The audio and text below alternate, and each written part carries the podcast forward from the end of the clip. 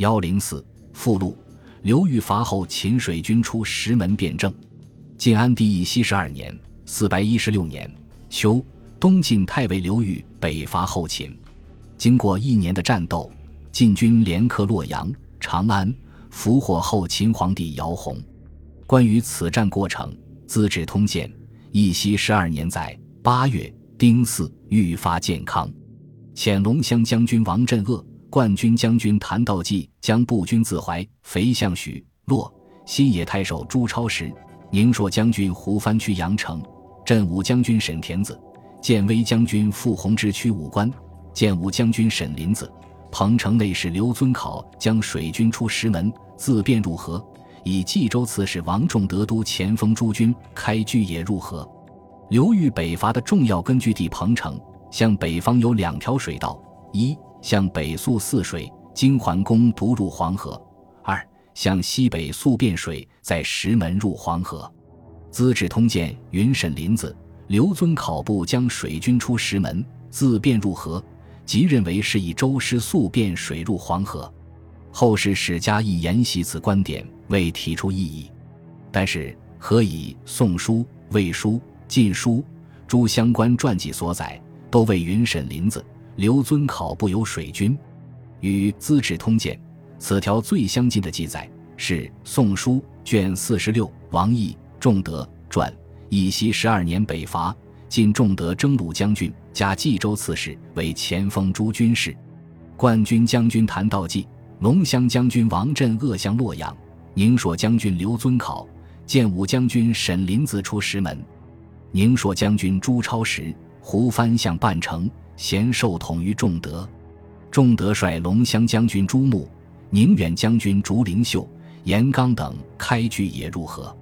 此外，尚有《宋书》在此次北伐沈林子，加建武将军，统军为前锋，从便入河。《晋书》姚泓载记，晋太尉刘裕总大军伐洪，赐于彭城，遣将军沈林子自便入河，攻沧源。《宋书·武帝纪》中。则只在北兖州刺史王仲德先以水军入河，未提及沈林子、刘遵考部。魏书刘裕传，欲率众军至彭城，加镇北将军、徐州刺史，遣中兵参军沈林子自便入河。这些史料都未提及沈林子、刘遵考部为水军。事实上，黄河分流入汴水的石门，在魏晋之际经常淤塞。如果石门不通，汴水无法获得黄河水，流量非常有限，不能供舟船通航。刘裕北伐时的汴水就是如此。水经注：汲水，汲水与河，浑陶东注。自西元代山西、秦汉以来，亦有通否？晋太和中，桓温北伐，将通之，不果而还。义熙十三年，刘公西征，又命宁朔将军刘遵考仍此渠而曹之。时有击湍东注，而中山崩拥塞。刘公于北十里，更凿故渠通之。今则南独通津，川涧是导耳。可见沈林子、刘遵考部受命寻汴水，攻占石门，正是要凿通因塞已久的石门，恢复汴水流量。另外需要注意，石门未开通，不等于汴河故道内完全没有流水，因为在得不到黄河水源的情况下。汴河仍在河南地区有比较小的流域范围，这一流域的降水可以形成径流，只是水量比较小，但这不排除雨季时仍能形成洪涝灾害。水经注：汴水，义熙十二年，淋雨骤数，汴水暴长，彭城遂崩坏。冠军将军，彭城刘公之子也，登更助之。西以砖垒，宏壮坚峻，楼橹鹤翼。南北所无。义熙十二年（四百一十六年）夏，正是刘裕北伐后秦，准备启程之时。虽然汴水在暴雨季节能形成洪涝，但仍不能通航，因为多年缺水，河道内已经长满树木。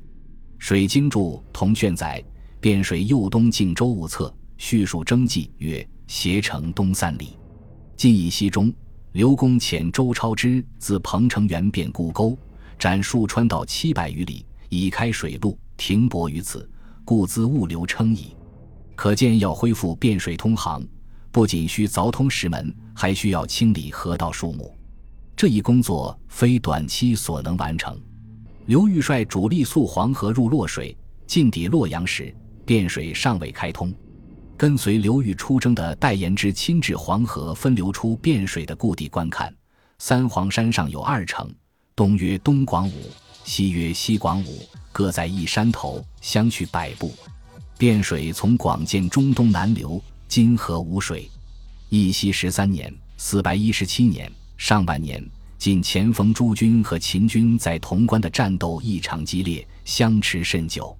为打破僵局，王镇恶准备抛开潼关秦军，乘船溯渭水直进长安。《宋书·武帝纪》中，七月，刘裕至陕城，龙骧将军王镇恶伐木为舟。自河扶卫，王镇恶就地伐木造船，也说明他们西进时汴水不能通入黄河，不然舟舰不致缺乏。《宋书·王镇恶传》：大军自潼关，谋进取之际，镇恶请率水军自河入卫。